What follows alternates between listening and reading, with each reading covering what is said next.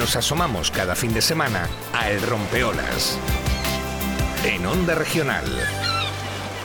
Hoy tenemos una cita al inicio de la segunda hora del Rompeolas, como cada 15 días, con nuestros mares y océanos. No hace tanto tiempo, a los niños que deambulaban por el puerto de Cartagena se les llamaba icues. De una esquina a otra conseguían algún pescado, hacían algún trabajico y en general aprendían muchas de las cosas que el mar podía enseñarles. Hoy en día, algunos de estos icues modernos, que están dispersos por los mares y océanos del mundo, se dedican a cuidar y estudiar los océanos. Los icues de Cori. Cada 15 días en el Rompeolas de Onda Regional.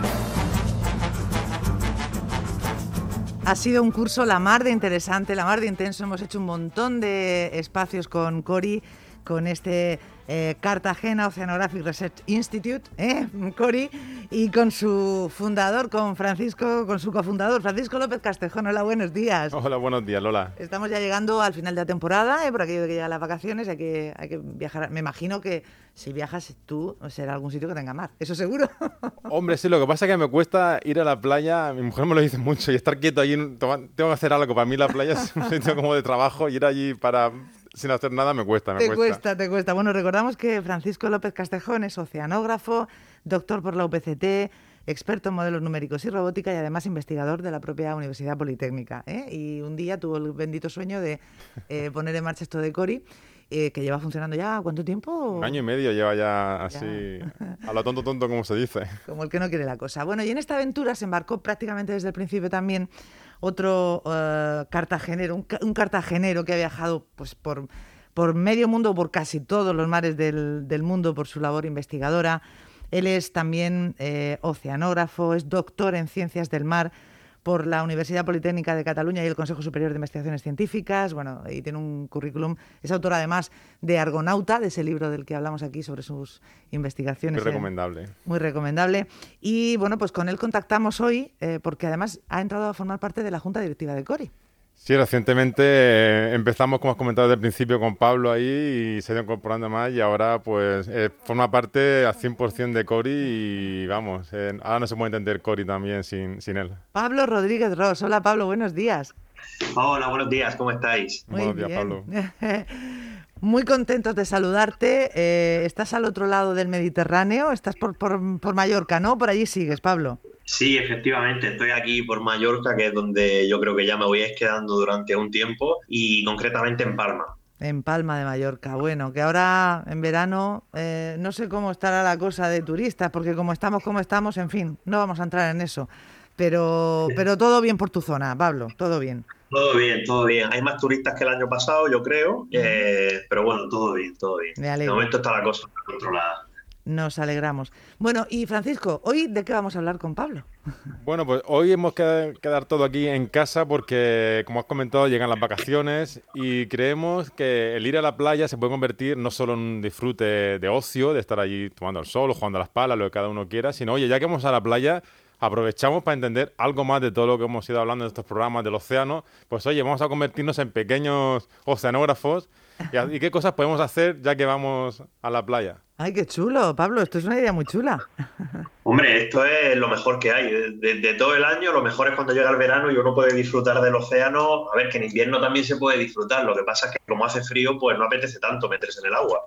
Claro, claro. Y lo de la ciencia ciudadana, esto que se comenta mucho últimamente, implicar a los eh, bañistas o a los turistas o a los veraneantes eh, en que se den cuenta y sean conscientes de cómo está el mar, eso eh, es un punto importante, Francisco. Sí, to- totalmente, porque al final, eh, por mucho que quiera un científico, no puede estar con tantos ojos como puede ver todas las personas que están en el mar. Entonces, con una pequeña formación y una pequeña implicación, se pueden obtener una cantidad de datos que de otra manera sería imposible. Claro. Ay, Pablo, si todos cuidásemos el mar conscientemente, de forma consciente, qué bien nos iría, ¿no? Pues sí, si todos lo cuidásemos, pero es que para cuidarlo necesitamos conocerlo. Lo que no se conoce no, no se puede cuidar. Claro. Bueno, pues eh, ¿por dónde podemos empezar? Pues si quieres arranco yo, yo mismo con un término que hemos hablado mucho en todos estos programas, que es la, salinidad. Todo el mundo sabemos que el mar es salado, es una cosa que, bueno, la forma más fácil de comprobarlo, cogiendo un poco de agua de sal, echándote a la boca y está muy salada.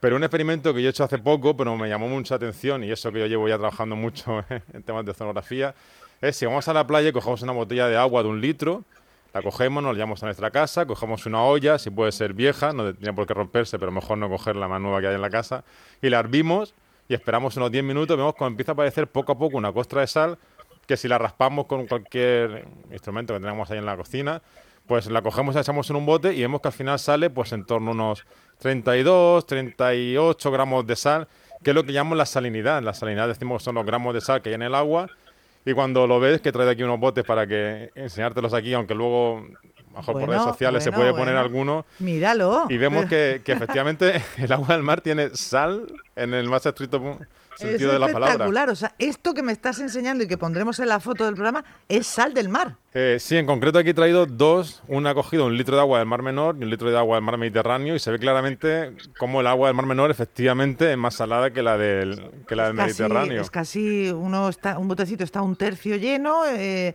y el otro es tres, mm, no sé, tres cuartos, podríamos decir, más o menos. En el que más pequeño habrá unos 37 gramos más o menos y en el otro unos 42 ah, gramos de sal, que es lo que hay. Entonces me parece muy curioso que la gente le ponga la palabra salinidad una una imagen. O sea, que me estás diciendo que si yo cojo ese litro de agua, me lo llevo a mi casa, lo hiervo, al final, cuando se enfría, ¿no? Claro, cuando se vuelve a enfriar. Sí, lo dejas poco a poco, se va evaporando el agua, el agua, el agua, y, cuando ya queda muy poquita agua, empieza a aparecer una costra abajo. Recomendable bajar el fuego ya por cocina para no, quemarla. No se queme, claro. Y ya está, cuando acaba, pues lo raspas con una herramienta de madera o algo así, y ya está, y tienes la sal Qué curioso, qué curioso. Luego, eso sí, tengan cuidado que esta sal no está tratada, no, creo que se pueda utilizar para eh, nada. No, yo recomiendo que no, porque como comentan, no, no está tratada y bueno, no debería pasar nada, pero mejor no, no experimentar en, esa parte. Oye, pues me, encanta, me encanta este experimento. Vamos a, a, ver cómo es de verdad la sal que hay en el mar, en casa. Muy bien. Eh, no sé qué, ha pensado Pablo, por dónde podemos, si, tiene algo preparado, alguna idea también para darnos, Pablo. Pues mira, sí, yo tengo, yo tengo una que es un poco ya metiéndose en el agua, en vez de cogiéndola y saliéndose fuera, y es, eh, bueno, hablar un poco de la, de la posición oceánica, ¿no? Eh, mucha gente cuando, cuando va a la playa, ¿no? Pues suele decir, hey, mira, pues está la orilla llena de algas, llena de algas muertas. Bueno, la mayor parte de esa cantidad de vegetación eh, bueno, muerta que vemos en la orilla, en, realidad no son algas, son fanerógamas. Las fanerógamas son plantas acuáticas, son plantas que eh, tienen flores, ¿vale? No son algas, sino son, son plantas. Y concretamente la mayor parte eh, corresponde a Posidón oceánica. Posidón oceánica son los bosques del Mediterráneo para que la gente lo entienda. Y, como digo, tienen flores. Y cuando florecen y cuando se produce la germinación de la semilla y la floración, pues por lo general después del verano. Cuando nosotros estamos todo el verano eh, disfrutando de la posidonia, buceando y viéndola, y cuando se acaba el verano, la, la, posidonia florece, tiene flores literalmente. Yo animo a la gente que nos está escuchando a que busque en internet cómo son las flores de la posidonia debajo del agua florece, se forma una semilla y esa semilla eventualmente se la llevan las corrientes marinas o, algún organismo la desplaza y germina en otro lugar. Y así es como se va formando la posidonia. Cuando vemos la posidonia muerta en la orilla, lo que estamos viendo es parte del ciclo de la posidonia. La posidonia en, en determinadas épocas del año libera gran parte de sus hojas, porque lo que llega a la orilla no son más que las hojas de una planta. Lo que pasa es que no tienen la típica forma de hoja a la que nosotros estamos acostumbrados. Entonces yo animo a que cuando miréis la posidonia eh, buceando, pues no penséis que es solamente una planta que está quieta o algo que está así inmóvil, sino que, que una planta que florece, una planta que oxigena el agua, una planta que es el hábitat para multitud de especies y al fin y al cabo los bosques sumergidos que tenemos en la costa de la región de Murcia. Y, eh, claro, no es un alga. ¿Qué, es, eh, ¿Qué otro tipo, qué algas sí encontramos, por ejemplo, en el Mar Menor? Bueno, en el Mar Menor tenemos, por ejemplo, la caulerpa prolífera, que es una alga en la, zona del Mar Menor. Posidonia no hay en el Mar Menor, Posidonia solo hay en el Mediterráneo. Pero si nos metemos en el Mar Menor, sí que tenemos Cimodocea nodosa, que es otra fanerógama, que es como la Posidonia, pero en miniatura.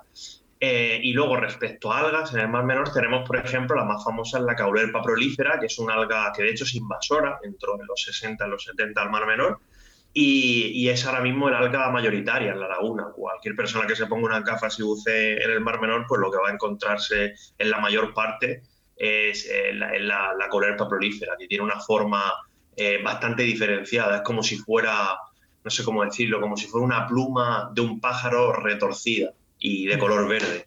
como si cogiéramos una pluma, la torcemos un poco y eso fuera de color verde.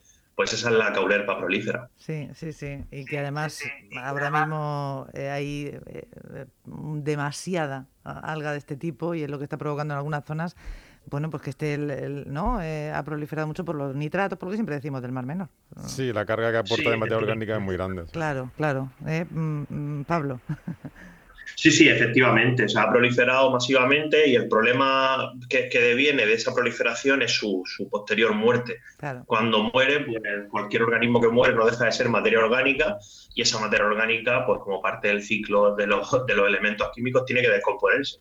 Entonces, pues la materia orgánica se descompone y cuando se descompone, pues puede generar situaciones eh, que no son del todo agradables para los seres humanos, sobre todo cuando se produce mortandad de, manera masiva. Hay bastantes soluciones para evitar que esto pase, como por ejemplo, pues en, la medida de lo posible, cuando llega la, el alga muerta a la orilla, pues retirarla. Si se retira, pues no se va acumulando, no se va descomponiendo. Si no se retira, pues lo que sucede es lo que estamos viendo este verano.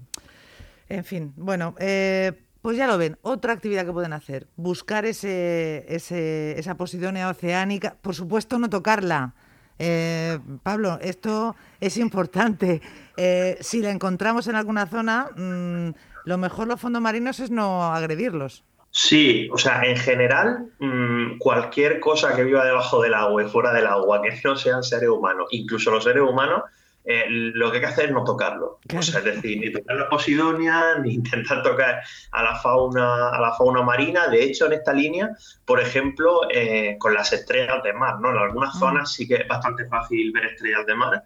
Eh, las estrellas de mar hay gente que las coge y, luego y las saca del agua y, te dicen, no, si la voy a sacar solo un momento y luego la vuelvo a meter. Eso es un error porque los, equinodermos, concreto las la estrellas de mar, en cuanto salen del agua, se asfixian, se asfixian. Aunque tú no veas a la estrella de mar gritando, eh, ni, ni, boqueando como, hacen, como haría un pez cuando lo saca fuera del agua, la estrella más se empieza a asfixiar y de hecho pueden morirse mucho más fácilmente que los peces si les sacan del agua. Así que las estrellas de mar no se tocan, los erizos no se tocan, intentamos no tocar nada. Muy bien. ¿Por dónde seguimos, Francisco?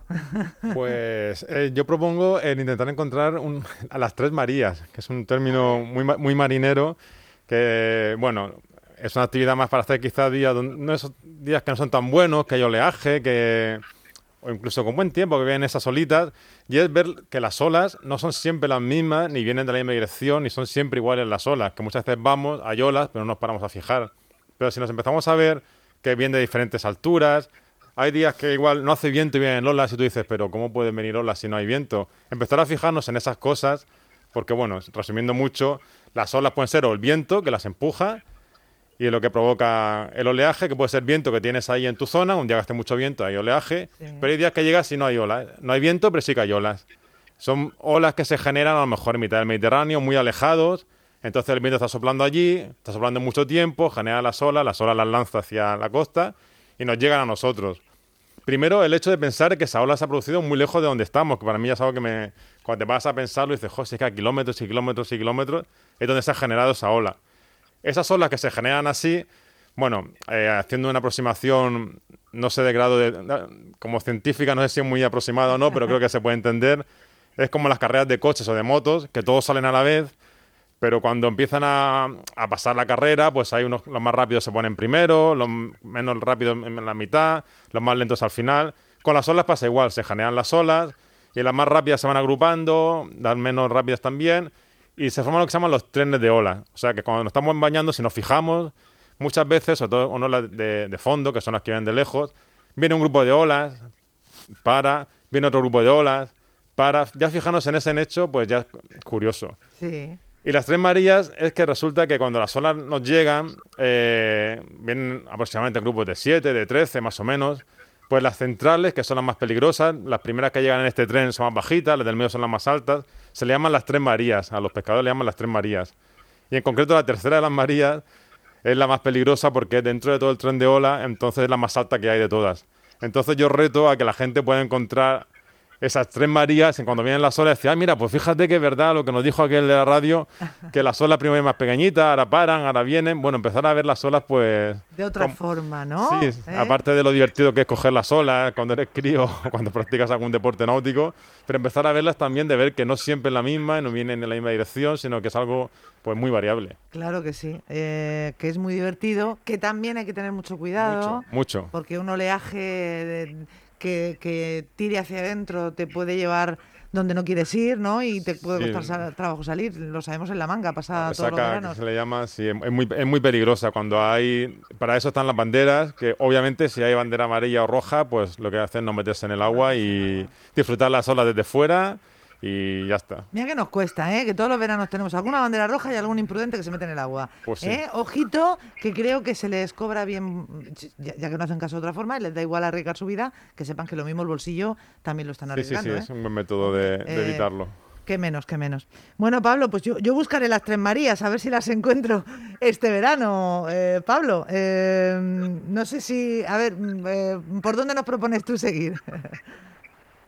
No, pues bueno, sí, sí, tú busca, tú busca que encontrarás. Y yo sobre todo, pues animar a la gente a que se, a que se sumerja, a que se ponga las gafas y, y bueno, y que vea lo que hay debajo del agua, pero bueno, que lo vea pensando también un poco y que reflexione que, y que piense, oye, ¿esto qué, qué especie es? ¿Y este qué peces? Y, que pregunten y que se informen, que ahora tenemos todos sus móvil, que hay aplicaciones de ciencia ciudadana que se pueden instalar en el móvil y hay aplicaciones de identificación de especies que se pueden instalar en el móvil, son súper fáciles. Y, bueno, que aprovechen el verano para pasarlo bien, para aprender y para conocer un poco mejor el medio que les rodea. Claro, eh, que tenemos un, lujo, ¿eh? porque aquí, por ejemplo, en la región, las reservas marinas, bueno, dicen, todo el mundo dice que en Cabo de Palos, Pablo, que es de lo mejor que se, que se puede encontrar eh, de, la maravillosa riqueza que hay, eh, de fauna, en fin, es muy recomendable hacer buceo en Cabo de Palos, por ejemplo. Sí, sí, totalmente. O sea, Cabo de Palos es una maravilla. yo que he vivido en cinco comunidades autónomas ya de, España, eh, siempre que vas a cualquiera de ellas te hablan de Cabo de Palos. Te dicen, la gente que bucea, me refiero, la gente que sabe lo que, lo que hay debajo del agua, te lo dice siempre, es que lo de Cabo de Palos no es normal, es una pasada. Incluso aquí en Baleares, que el agua es mucho más clara y también es muy bonito, todo lo que puedes ver, por ejemplo, eh, la cantidad de, de, especies como el mero que te puedes encontrar, la cantidad me refiero a la densidad, la cantidad de individuos que hay de mero que te puedes encontrar en la Reserva Marina de Cabo de Palos y las Hormigas es muy difícil, muy difícil de igualar. Yo diría que prácticamente en ningún otro sitio te la encuentras. Sí. Eh, por cierto, ahora que hablamos de em, espectáculos maravillosos, no hace mucho veíamos cómo pasaba muy cerca de Cabo de Palos un grupo de cachalotes, era de, em, no recuerdo exactamente la especie, pero bueno, unos animales muy... Bichos grandes, como Bichos grandes, sí que, normalmente nos decían algunos expertos, es habitual que pasen, pero lo que quizás es tan raro es que tanta gente los pueda ver o los pueda incluso sacar con el, con el móvil. Em, en fin, estos animales, por supuesto, también dejarlos absolutamente tranquilos, pero es normal que pasen por aquí. Vosotros que, Francisco, eh, Pablo. Sí, en concreto eran, eran rorcuales, no, no cachalotes. Y, la, realidad, y la realidad es que es bastante fácil eh, verlos, porque es parte de su ciclo migratorio que pasen por Cabo de Palos. Cuando llega el verano y van buscando regiones más frías y van en búsqueda de alimentos, y entonces pasan por Cabo de Palos para salir eh, hacia, hacia el Atlántico. Hmm. Entonces, lo que pasa, claro, porque ahora se ven más, pues porque ahora todo el mundo tiene un móvil en la mano pero, pero en realidad es bastante fácil, es bastante fácil verla. Yo desde pequeño en Cabo de Palos ya, ya vi ya muchas veces los roscuales pasando por allí delante. Qué maravilla. Y también es habitual cuando se sale a navegar, por ejemplo, ver delfines. Eh, eso también es, es algo Sí, sí, es algo bastante común. Sí, sabéis que en Galicia está Manoliño por ahí. Lo leí ayer, hay un delfín que se ha hecho muy... En fin, que está mm, por allí merodeando por las, por las rías y les dicen, las autoridades han dicho también, ojo, porque parece muy simpático, es un animal muy sociable, pero no deja de ser un animal en libertad que en cualquier momento puede tener una reacción que no nos esperemos. O sea, por lo que insistimos en lo mismo. Eh, por muy bonito que sea un delfín, Pablo, mm, no podemos. Eh, eh, ¿Cómo diría? Establecer contacto a lo loco. O sea, decir, me tiro a bañarme con ellos porque los estoy viendo pasar. Que no sabemos cómo pueden reaccionar también, ¿no? Claro, totalmente. O sea, son animales salvajes y, bueno, y, aparte, yo antes decía, no toquemos los animales mm. cuando estamos buscando la fauna en general, no la, no la toquemos, ¿no? No toquemos los erizos, no toquemos la estrella. Pero claro, aquí lo dice, lo digo desde un punto de vista de que, claro, de que tú al erizo o a la estrella le puedes hacer daño. Claro. Claro, cuando uno toca o interfiere con animales que son más grandes que él, eh, aquí el daño pues, pues, seguramente puede ir en el sentido contrario. entonces, claro, yo por lo general que he estado en muchos sitios navegando y trabajando, o en la Antártida, por ejemplo, que los animales son muy grandes, eh, no es muy inteligente, eh, así simplemente, no es muy inteligente molestar a algo que es más grande que tú. entonces, es una cosa bastante lógica. O sea, Exactamente. Eso en tierra o en mar, quiero decir, sí, aplicarle a cualquier ámbito. Eso siempre, en tierra y en mar, no sé, por lo general, si algo es más grande que tú, mm, no sé, un poco de prudencia. Creo que es bastante lógico, ¿no? Los, animales no son peluches. Por muy bonitos que sean, que algunos son absolutamente. Sí, mantener la calma, no ir con el barco y verlo y acelerar y empezar a correr detrás de él por querer verlo. Si lo vemos de lejos, pues ya hemos sido muy afortunados, nos quedamos quietecitos, dejamos que él siga su camino y nosotros el nuestro y disfrutamos de su presencia y Exactamente, exactamente.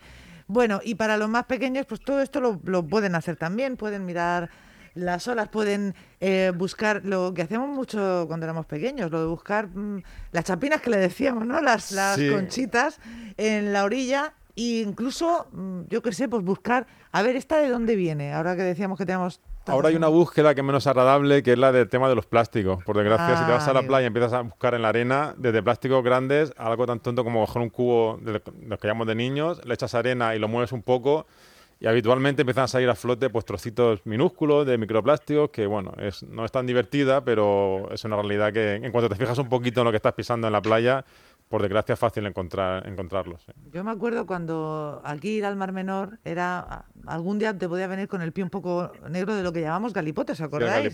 Sí, Que, que, también es suciedad, era, suciedad, pero bueno, en aquellos entonces, pero lo, del plástico es, es auténticamente tremendo. Mm, vamos a enseñar a no ensuciar. Eh, ahora se están mm, creando playas sin humo. Eh, yo lo de eh, la gente que pueda llegar a la playa y enterrar una arena en, una colilla en la pues arena. Es de, de los mayores números de vertidos que hay en el mar, es las colillas. Es una de las cosas que más es fácil encontrar en el, en el mar, en la playa y dentro. Qué barbaridad. Pablo, ¿tú en tus navegaciones has visto alguna de estas masas de basura flotantes en alguna de ellas? Bueno, la realidad es que las masas de basura flotantes, así como tal, no existen. Es un, es un mito. Lo que hay son zonas en el océano en las que la densidad de plásticos es, más elevada. Es decir, pues que en vez de un gramo por litro, pues hay 10, pero no hay islas de plástico gigantes flotando en el océano sobre las cuales uno pueda caminar. Eso es un mito que, que procede, de hecho, de, que es bastante gracioso porque procede de una mala traducción del inglés. Eh, en inglés se habla de garbage patches, em, que quiere decir eh, parches de basura o zonas parcheadas con basura. Eso se tradujo, no sé por qué, al castellano sobre todo, como islas de plástico, cuando el término isla no ha habido ningún científico o científica que nunca que, haya utilizado ese término alguna vez. O sea, el término isla de plástico es una cosa totalmente eh, periodística y fruto de una mala traducción. Ay, si es que somos más torpes, de verdad. Es verdad, ¿eh? Nos lo tenemos que hacer mirar los, los periodistas, que muchas veces por simplificar queremos explicar las cosas y poner un titular bonito y entonces es cuando metemos la pata hasta, hasta el fondo. Lo mejor es tener a expertos, a gente que sepa de lo que está hablando, como nuestros científicos, como quienes nos acompañan en los ICUES de Cori. Pues Pablo, no sé si quieres añadir algo más, porque estamos ya casi terminando.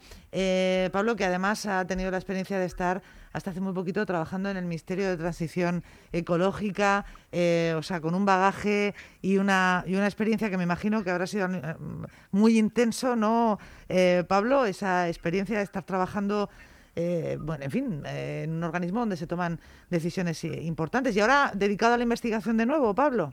Pues sí, la verdad es que ha sido una experiencia muy intensa y bueno, siempre mirando, siempre mirando a la región, siempre mirando desde allí a, toda nuestra naturaleza, a todo nuestro medio ambiente y todo lo que hay por, por conservar. Mm. Y, ahora mismo no, estoy trabajando en investigación, yo ya la investigación la abandoné hace un año, ahora lo que me dedico es a, bueno, lo que estoy haciendo concretamente ahora es participar en un proyecto de una fundación europea para el desarrollo de una asamblea ciudadana del clima en Islas Baleares para que la gente pues, pueda participar en la toma de decisiones públicas acerca de, cómo afrontamos el cambio climático, que sería otro tema muy largo para hablar aquí. Pero bueno, muy ilusionado y con ganas de seguir aportando, que es de lo que se trata, de que aportemos cada uno en nuestra medida y que intentamos pues y que intentemos pues bueno conseguir o luchar por tener un, medio ambiente más, más, saludable y, por lo tanto una sociedad también más saludable.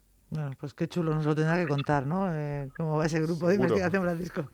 Bueno, pues Pablo Rodríguez Dros, eh, muchísimas gracias por haber estado hoy en los ICUES de Cori y cuando estés por aquí por Cartagena que nos avise, ¿no, Francisco?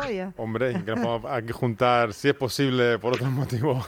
Claro que sí. Estar los tres aquí y, vernos. Eso, es que nos podamos ver.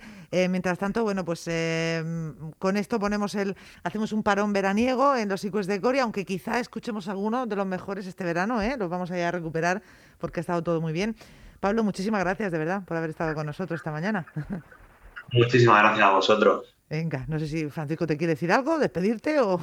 Bueno, con Pablo al pobre lo llevo frito, nos llevamos, o sea que hablamos yo creo que casi, casi todos los días, varias, varias, veces para intentar impulsar aquí eh, eh Cori. Y bueno, ya quería aprovechar también, bueno, para ah. recordar que, que, Cori es una, un instituto de investigación sin ánimo de lucro, entonces, pues, bueno, financiación pues eh, no hay, a día de hoy muy poquita, entonces animamos a cualquier empresa que esté escuchando, pues, oye, a participar mediante algún tipo de patrocinio con alguno de los proyectos, con el tema de la responsabilidad social corporativa que muchas empresas están desarrollando. Oye, pues ¿por qué no vinculo el nombre de mi empresa pues con un proyecto en concreto de los muchos que, que hay en Cori? Si no, seguro que podríamos encontrar alguno porque hay tanto para hacer que casi cualquier empresa podría desarrollar algo y creo que es una forma muy bonita también de oye, pues si tengo una empresa, pues estoy aportando a esto que al final es un beneficio para la sociedad y para el océano y para, para todos. Claro, recordamos que Cori, por ejemplo, está con ese proyecto de investigación en, en el eh, litoral cartagenero con la Armada y con Navantia. Eh, por ejemplo, es un caso en Lancia robótica, ¿no? Del mar también, o estoy mezclando Sí, no, no, sí, sí, con la Fundación Prima Frío, que es un ejemplo, pues oye, pues es el patrocinador del proyecto este para ver cómo impacta nuestra presencia en todo el patrimonio sumergido, con la Armada, con la Ciudad de Cádiz. Entonces, bueno, es un ejemplo, y, pero creemos que puede ser un, que puede haber mucho futuro. Muchísimo. Y además que eh, cuanto más eh, en fin, se nos ha llenado la boca durante esta época de la pandemia de qué importante es la ciencia, qué importante es la investigación, qué importantes son nuestros científicos. Pues claro, pero lo que hay que hacer es apoyarlos eh, en todo momento para que cuando llegue cualquier momento de crisis, pues tengan las armas y tengan la forma de ayudarnos a afrontarlas, ¿no? En el caso este, pues hemos corrido mucho en, a nivel médico, a nivel de la medicina, pero nuestro mar está clamando por soluciones urgentes y son parte, somos parte del mar. Así que estaría muy bien. Eh, ¿Cómo pueden contactar los interesados con Cori? Lo más sencillo, si vas a Google y pones Cori Cartagena, te sale la, primera. La página web es cori.institute. Hay un apartado de cómo ayudar. Entonces ahí ya vienen diferentes formas y como un formulario para rellenarlo. Si no, siguiendo la cuenta de Twitter, pues como por Twitter, por LinkedIn. Si alguien este verano hace alguna foto o hace algunas actividades que hemos propuesto, oye, pues que suba la foto mencionando a Rompeolas o a Cori, que nos hará muchísima ilusión saber que, esto ha tenido. Entonces, bueno, hay diferentes formas de colaborar. Sí, señor. Eh, ya lo saben, si quieren hacer su foto con el agua, con la sal del mar que han conseguido ustedes destilar de ese, de ese poquito de agua que se han llevado a casa, o de esas olas que han visitado, o de las actividades que hagan, simplemente arroba el rompeolas o arroba cori news, cori-news. ¿Eh? ahí en Twitter, por ejemplo, nos pueden localizar, pero bueno, con que hagan una búsqueda efectivamente del rompeolas o de Cori, si nos mencionan, pues se lo estaremos muy, muy, muy agradecidos. Nos ponen su foto de actividad esta semana. Y si quieren contactar con Cori, muy facilito. Y háganlo, ¿eh? Que esto desgraba, lo digo por las empresas. ¿eh? este tipo de, inversiones desgraba. Oye, mira, eh, es responsabilidad social corporativa, como decía Francisco López Castejón. Pues amigo, si no pasa nada, amigos, de aquí a, bueno, cuando acabe el verano, Volvemos con la segunda temporada de Yo, Cori. si nos dejáis, eh, vamos, muy agradecido a Onda Regional y a Rompeolas y aquí estaremos. Hombre, pues nosotros, Siempre que queráis. nosotros encantados que hemos aprendido un montón este año. Así que nos despedimos. Francisco López, muchísimas gracias. Gracias a Buen Cori. verano, Lola, y a todos los oyentes. Eso. Y nos vemos a la vuelta del verano. A la vuelta nos vemos. Sitting in the morning sun. I'll be sitting when the evening comes. Watching the ships roll in. And then I'll watch them roll away again. Yeah. I'm sitting on the dock of the bay. Watching the tide roll away. Ooh, I'm just sitting on the dock of the bay, wasting time.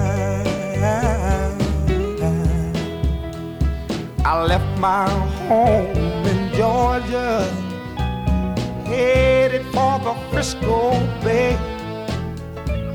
Cause I've had nothing to live for, and look like nothing's gonna come my way. So I'm just gonna sit on the dock of the bay, watching the tide roll away. Mm, I'm sitting on the dock of the bay, wasting time. Look like nothing's gonna change. Everything still remains the same. I can't do what ten people tell me to do. So I guess I'll remain the same. Yes, sitting here resting my bones. And this loneliness won't leave me. Listen, 2,000 miles I roam just to make this dock my home. Now I'm just gonna sit at the dock of a bay, watching the tide roll away. Ooh, I'm sitting on the dock of a bay, wasting time.